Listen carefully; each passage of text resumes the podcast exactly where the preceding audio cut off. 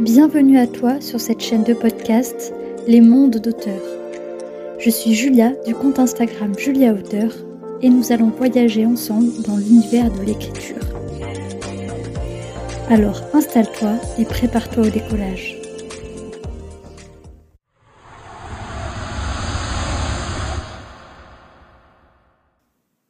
Bienvenue dans ce nouvel épisode du podcast Les mondes d'auteurs. Aujourd'hui on se retrouve pour parler d'écriture et plus précisément des quatre procédés d'écriture que j'ai utilisés euh, dans Totemam.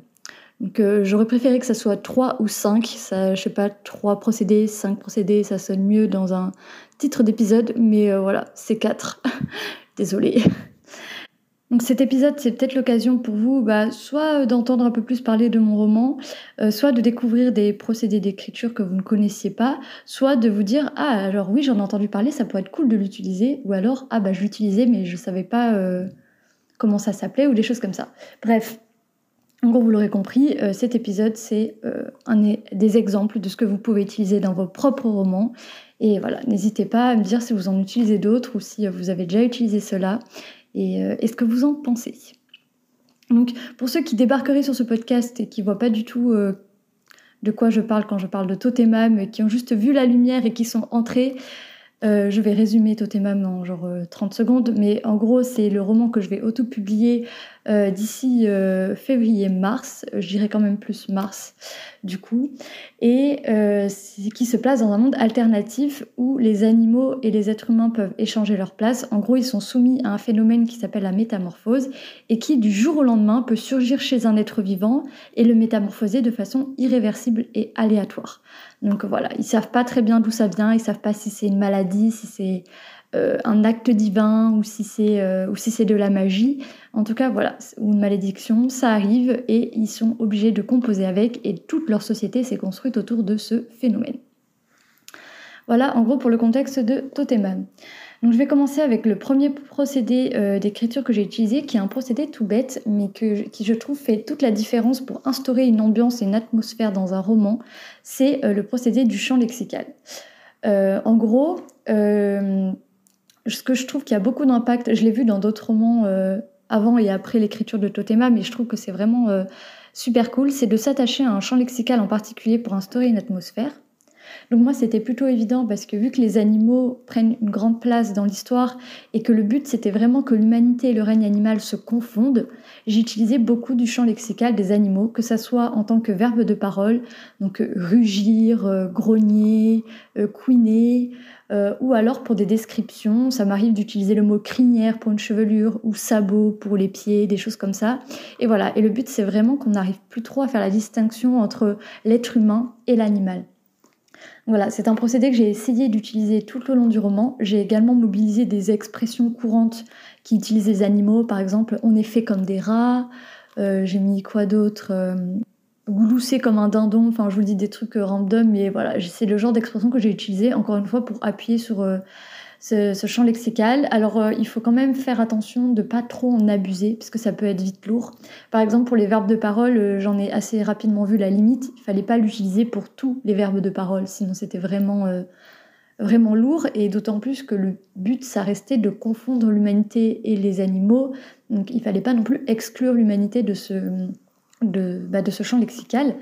Mais euh, pour vous donner un autre exemple que Totemam, euh, j'ai bien aimé, je ne sais pas si vous avez lu Galante euh, de V. Mais du coup, elle utilise aussi beaucoup le champ lexical des fleurs et de la nature. Après, j'ai lu en anglais, mais enfin, bref. Voilà, et ça, j'aimais beaucoup. ça, ça instaurait pareil toute une atmosphère, toute une, ambiance. Et voilà, je vous invite à vous attacher à un champ lexical. Je dirais pas random, parce que faut quand même que c'est une, signification et un impact. Mais voilà, si vous trouvez le bon champ lexical à associer à votre univers ou à vos personnages, eh ben ça peut être vraiment très poétique et très ça leur donne une contenance propre, une substance propre, pardon.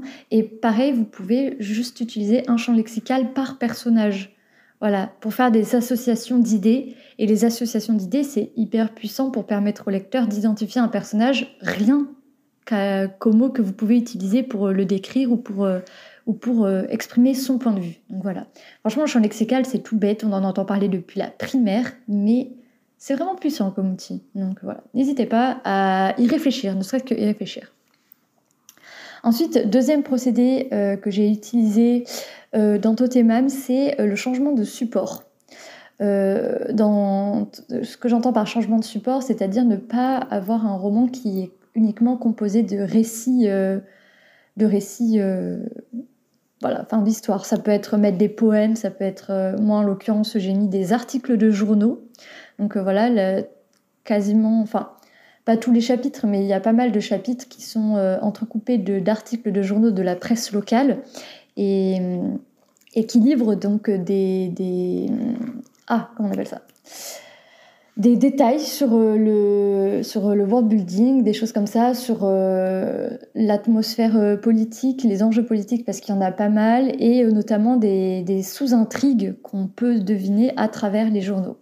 Donc, euh, moi, j'aime beaucoup faire ça. J'ai aussi mis, euh, il y a une fable aussi, du style euh, Jean de La Fontaine. Et voilà, je me suis amusée à l'écrire c'est comme ça que les enfants apprennent à entendre parler de la, métamorphose quand ils sont petits. Enfin voilà, n'hésitez pas. J'ai utilisé ce procédé dans d'autres romans sous d'autres formes. Il y en a qui mettent des journaux intimes, par exemple, et qui mettent des pages de journaux ou des lettres. Les romans épistolaires, c'est totalement ça. Enfin, voilà, n'hésitez pas. Pareil, ça peut être c'est bien si c'est il faut jouer le jeu à fond quoi. C'est-à-dire que si par exemple vous mettez des journaux intimes, il faut vraiment qu'on puisse se dissocier du récit. Faites notamment attention à ah bah, quand on écrit dans, un, dans, un, dans notre journal intime, on fait pas forcément attention à tous les détails et on va pas se mettre à décrire notre environnement et tout euh, comme si on y était, parce que dans un journal intime, c'est pas ce qui compte. Ce qui compte, c'est les sentiments, c'est les pensées, c'est euh, voilà ce notre ressenti. Donc voilà, faut jouer le jeu à fond. Si des fois il y a des supports qui ne se prêtent pas à l'histoire ou à la scène, donc voilà, réfléchissez. C'est, un procédé qui peut vite faire gadget si on l'utilise euh, si mal quoi. Donc, euh, à réfléchir, mais ça peut être aussi euh, très très bien pour à nouveau, comment dire, apporter de l'authenticité. Moi, c'est notamment ce que j'ai cherché avec les journaux. Il y a un personnage qui est journaliste et on entend vraiment parler de la Gazette pendant tout le roman parce qu'elle est tout le temps mobilisée. Donc, pour moi, c'était vraiment très stratégique de, la mettre. Et je vais rebondir à nouveau sur les journaux parce que je vais parler d'un autre procédé d'écriture qui est très utilisé et vraiment très efficace, c'est le forest shadowing, donc qui consiste à euh, dissimuler et euh, disséminer dans le récit des indices sur la résolution ou sur quelque chose qui va se passer à la fin, sur un rebondissement. Et en fait, le but de ce procédé, c'est que quand on arrive à la fin, on se dit mais oui, mais bien sûr, mais j'ai lu ça, ça, ça, l'auteur, elle avait dit ça, ça, ça, et en fait, c'était parce qu'il allait se passer ça. Voilà, c'est ce genre de résultat qu'on attend avec le forest shadowing quand il est bien fait. Et voilà, et pour les lecteurs les plus euh, astucieux et les plus, euh, comment dire, euh, aguerris, enfin, ceux qui aiment bien justement trouver des indices, voilà, eux, ils sont censés pouvoir trouver la fin avant. C'est pas forcément une mauvaise chose. Moi, je sais que c'est un truc qui m'éclate. J'adore le sentiment de satisfaction quand j'ai réussi à deviner une fin. Donc voilà, franchement, c'est un procédé très cool. Moi, c'était évident que je voulais l'utiliser dans Totemam parce qu'il euh, il y a une histoire d'enquête, il y a des euh, célébrités en cours de métamorphose qui disparaissent euh, dans Totemam. Et en fait, je voulais vraiment que les lecteurs puissent mener l'enquête et normalement, ils ont plus d'indices que les personnages parce que dans les journaux, il y a des indices déjà. Il y a des indices. il y a des indices aussi dans, dans tous les points de vue de personnages et vu qu'au début, ils sont pas ensemble, normalement le lecteur peut plus facilement faire des ponts entre les indices que les personnages. Mais encore faut-il faire savoir où chercher et où regarder.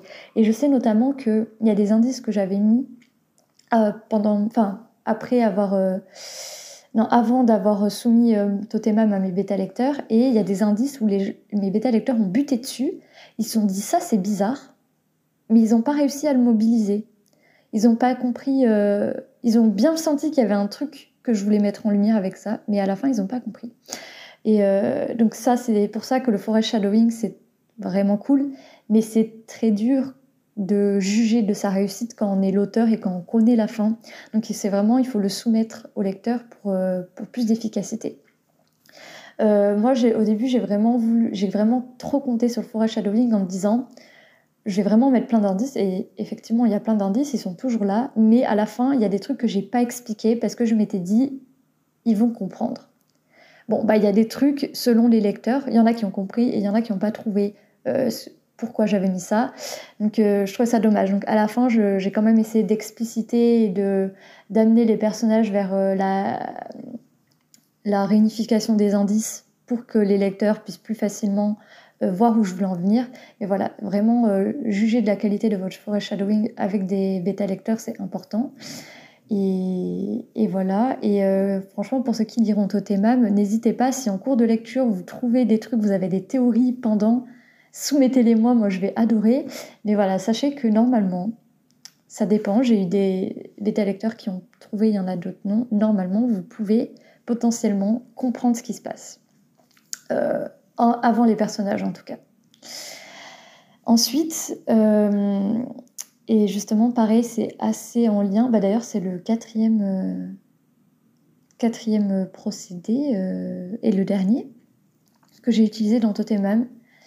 Et là, je vais devoir rester vague pour éviter le spoil, mais il y a un trope que j'adore. Et franchement, je crois qu'il n'y a pas un roman où je ne l'ai pas utilisé, mais ça dépend dans quel sens. C'est le trope du faux allié ou du faux ennemi. Je vous dis pas dans quel sens il est dans Totemam, parce que voilà, mais dans Totemam, sachez que c'est assez dur d'identifier tout de suite qui est avec qui. Voilà. Sachez-le. Et c'est pour ça que normalement, avec les journaux et avec euh, ce que vous entendez des différents points de vue, vous pouvez potentiellement découvrir l'identité d'un personnage dont on ne connaît pas encore les motivations. Voilà, je n'en dis pas plus. Mais voilà, c'est quelque chose que j'adore, les faux ennemis et les faux alliés honnêtement dans les deux sens, parce qu'en fait, c'est que j'adore euh, inciter les lecteurs à s'appuyer sur une valeur sûre, entre guillemets, et que cette soi-disant valeur sûre retourne sa veste.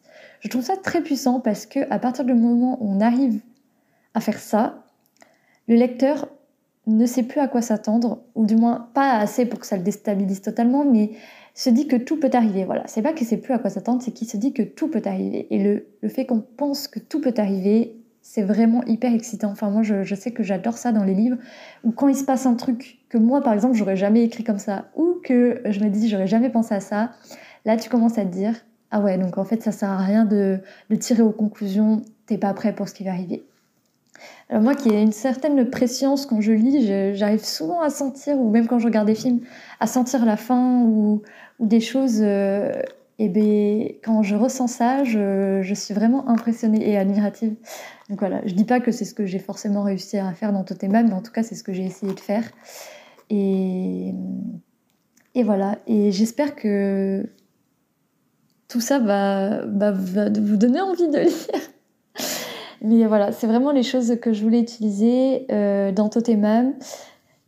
C'était la première fois que j'écrivais une histoire d'enquête et là il y a, bah, vraiment des indices et, euh, et, les personnages essaient de les, de les résoudre et tout avec euh, leurs compétences chacun parce qu'ils n'ont pas tous le même background, les mêmes compétences, les mêmes savoir-faire.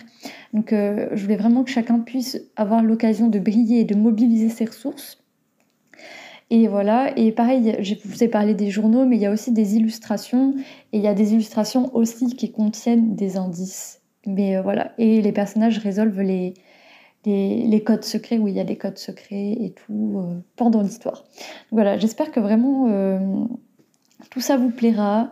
Euh, pour donner un petit update par rapport au dernier, dernier euh, épisode de podcast où je vous parlais de la mise en page et de la correction, actuellement il me reste encore toujours des détails de mise en page à faire. Oui, c'est interminable, je suis d'accord, mais je veux vraiment pas euh, avoir la flemme. C'est-à-dire que là, par exemple, pour vous dire où j'en suis, je fais un cadre.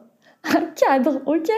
Mais un cadre avec les euh, blasons de l'aristocratie. C'était pas du tout prévu, mais en fait, à un moment, il me fallait un cadre pour une enluminure. Enfin bref, pour. Euh, et puis je me dis, au début, je voulais vraiment faire un truc random euh, en me disant, voilà, on s'en fout, c'est juste pour que ça soit joli. Mais en fait, je sais pas faire juste dans l'esthétisme. Il faut qu'il y ait des, des, trucs dedans. Donc, du coup, je vous fais les petits blasons de l'aristocratie. C'était pas du tout prévu, mais voilà, franchement, je veux faire dans le détail. Je veux pas. Euh, voilà, je, veux faire au mieux de ce que je peux faire et voilà, c'est ce que je tâche de, de réussir et c'est pour ça que j'ai décalé. Honnêtement, je pensais le sortir en février, mais là, vous voyez, je fais pas du tout de communication dessus parce que j'ai pas le temps. Je suis tellement, je suis tellement accaparée par la mise en page et les illustrations que si je fais de la communication, je n'y arriverai pas à le sortir avant euh, juillet.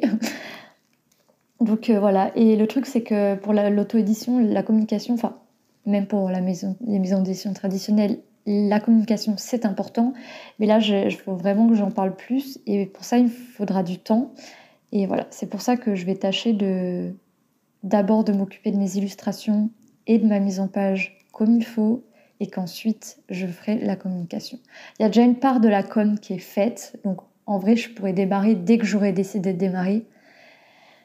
Mais voilà, euh, faut prioriser les tâches et pour l'instant c'est ça. C'est pour ça que je voulais aussi un peu vous parler de Totemam dans cet épisode. Donc euh, voilà, j'espère que ça vous aura donné quelques idées, que ça vous aura intéressé et euh, on se retrouve la semaine prochaine pour un nouvel épisode. En attendant, écrivez bien.